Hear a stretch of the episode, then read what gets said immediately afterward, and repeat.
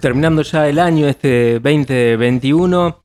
Es tiempo de hacer balance, tiempo de evaluar lo que ha sido este año también aquí en la Cámara de Diputados. Y vamos a conversar en ese sentido con Esteban Vitor, el presidente del bloque PRO de la Cámara Baja de la provincia. Buen día Esteban, te saluda Alfredo Hoffman.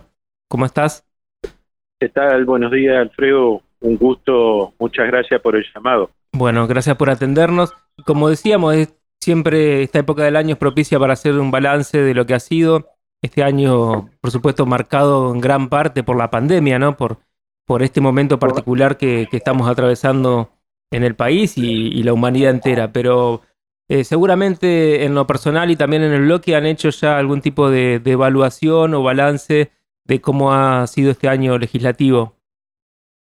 Sí, así es. Eh, estamos en estos últimos días haciendo un intercambio y tanto eh, como presidente del bloque PRO y, del interbloque de Juntos por el Cambio, este, creo que, eh, bueno, ha sido un año, como decíamos, marcado por la pandemia, pero por suerte la Cámara pudo, gracias a la video, a videos de conferencias, como decimos Zoom muchas veces, no se vio afectada eh, digamos, y sesionó permanentemente y hubo reuniones de comisión.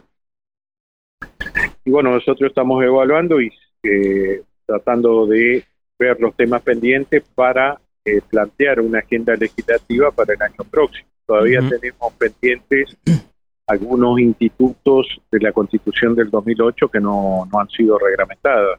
Bueno, ahí nosotros vamos a poner el foco porque entendemos que ya ha pasado tiempo más que suficiente para, para ponerlos en vigencia.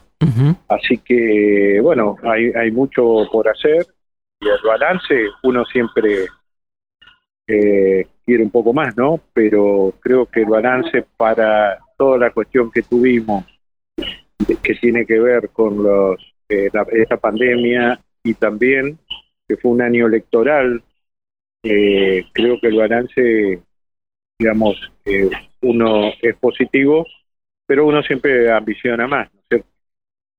Eh, bueno, mencionaba esta agenda que se está trabajando para el año próximo. Eh, ¿Podemos conocer algún adelanto de cuáles serían esos institutos? Sí, son, son proyectos eh, ya presentados por, gente de nuestro interbloque. Tiene que ver, por ejemplo, con reglamentar los pedidos de informe, con reglamentar el acceso a la información pública, la ley de ética pública, el defensor, poner en vigencia el defensor del pueblo, hacer operativo el Consejo Económico y Social, que si bien hay una ley, nunca, digamos, una ley que formal, pero nunca se materializó. Bueno, son todas propuestas que tenemos de nuestro interbloque y que, que lo hemos hablado con el presidente de la Cámara, Sergiano, y bueno, él, este, él coincide que son temas que para el año próximo que no es un año electoral, seguramente se podrá avanzar en estos temas. ¿no? Y también siempre está latente la posibilidad de una reforma política o reforma electoral. Hace poco tiempo se presentó incluso el diputado Solana, presentó un proyecto en ese sentido. ¿Qué están manejando ustedes en el bloque? ¿Qué están evaluando sobre ese tema? De nuestro bloque, por ejemplo, la diputada Yelena eh, Acosta presentó un proyecto hace un tiempo de boleta única y creo que esto no se debe discutir una reforma electoral que sea, digamos, que, que contenga un mecanismo transparente, claro, eh, de financiamiento de las campañas electorales y también de la votación. Dice que son, yo he presentado unos proyectos porque nosotros a nivel provincial no tenemos eh, contralor de los gastos de campaña provinciales y municipales. Sí lo tenemos a nivel nacional, que son, que son bastante estrictos, ¿no? Así que son cosas que, que todo lo que tiene que ver con la reforma política, nosotros creemos que hay que avanzar siempre con esos objetivos, ¿no es cierto? que tengan que ver con, con ser más eh, dinámica la, la cuestión electoral, yo creo que hay que tomarlo el modelo de Santa Fe, de Córdoba, o también como se ha implementado en Salta y este, en la capital federal. Creo, creemos que son lugares, eh, son este, eh, la boleta única o papel en cualquier de sus variantes es un avance a la lista sábana. Así que creo que son todos temas que, seguramente el año que viene van a estar y nosotros vamos a, eh, a, digamos, a, poner todo el esfuerzo para, para generar el debate.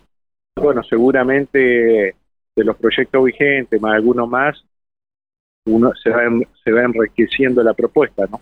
Y la cuestión de las internas, de la, de la modificación, digamos, de la, de, de, la interna, hay este proyecto que decíamos recién de Solanas que contempla la incorporación de la minoría. es un proyecto de ley que más que nada apunta a la cuestión interna del Partido Justicialista, porque el resto de los partidos, y en el caso del PRO, del radicalismo, en la Carta Orgánica tenemos el acceso a la minoría con, con un 25%. Eh, se puede sacar por ley, pero a mí entender es una cuestión que más debe dirimirse en el Partido Justicialista. Claro, no trasladarlo a la, a, la legislatura, digamos. No, eh, porque eh, a mí, me entender, porque es una cuestión que ya está en todos los otros partidos. la integración de la minoría, no así en el Partido Justicialista y el proyecto de Julio Solana es un proyecto que impone a todos un acceso de un 15%. me parece que es, facultad de los partidos, ¿eh? que, tiene que ver con la autonomía partidaria también. Claro. Bueno, y por otro lado, Esteban, este año, bueno, una, un, un, tema, valga la redundancia, que suscitó mucha discusión y polémica fue el tema del presupuesto, ¿no? Que el bloque, el interbloque no acompañó y a, diferencia de, años anteriores en que se había votado en general. Eh, sí, nosotros en un primer momento planteamos, en un primer momento, eh, que hasta tanto no se aprobara el presupuesto nacional, no se tratara el provincial. ¿Por qué? Porque había pautas que no se condecía con la realidad y además, eh, por ejemplo, una inflación de un 33% y además la propia vicepresidenta había dicho que ese presupuesto no se iba a aprobar. Entonces, eh, nosotros planteamos que por lo menos pasaran las elecciones provinciales, eh, las elecciones, perdón, nacionales, y bueno, el gobierno quiso tratarlo, que tiene mayoría, nosotros eh, lo discutimos en comisión y demás, pero no acompañamos, pues justamente uno de los principales motivos era que eh, los las pautas que imponían no no no se condicen con la realidad. Por ejemplo, una inflación de un 33%, un dólar a 131 para el año que viene, sabemos que eso no va a ocurrir, que va a ser bastante más. Entonces, todas esas cosas, eh, y la, la nación lo tiene que hacer, eh, perdón, la provincia lo tiene que hacer porque la nación, eh, la ley de responsabilidad fiscal obliga a poner esas mismas pautas. No sé qué se sucederá ahora que este presupuesto no fue votado, en fue rechazado en la legislatura provincial. Eh, así que en la legislatura nacional, perdón. Bueno, eh, el año que viene, entonces, el, el, el, interbloque, interbloque Cambiemos va a, intentar imponer, digamos, o poner en agenda estos temas que usted estaba mencionando. Poner en agenda, lo hemos hablado con el presidente de la Cámara, con la ministra de Gobierno también. Eh, también la ministra, nos, la reunión que tuve hace un mes, más o menos, un par de meses, mejor dicho, me dijo también de verla actualizar varios códigos. Bueno, nosotros creemos que estamos de acuerdo. eh, las cuestiones de falta, las cuestiones eh, administra contencioso administrativa, bueno, son todas cosas que, hay que actualizarla y hay que mejorarla.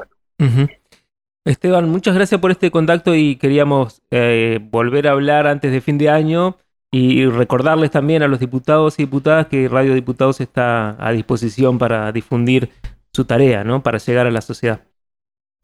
Muchas gracias, Alfredo. Eh, te deseo un feliz, una feliz Navidad, un feliz año nuevo. Bueno, ojalá sea un año mejor para todos el 2022. un abrazo para vos y todo el equipo ahí en la cámara. Muchas gracias. Un abrazo y nos estamos hablando seguramente. Nos estamos viendo. Hasta luego. El diputado Esteban Vitor, presidente del bloque PRO y de la Interbloque Cambiemos, pasaba por Radio Diputados. Las voces de los protagonistas en Radio Diputados.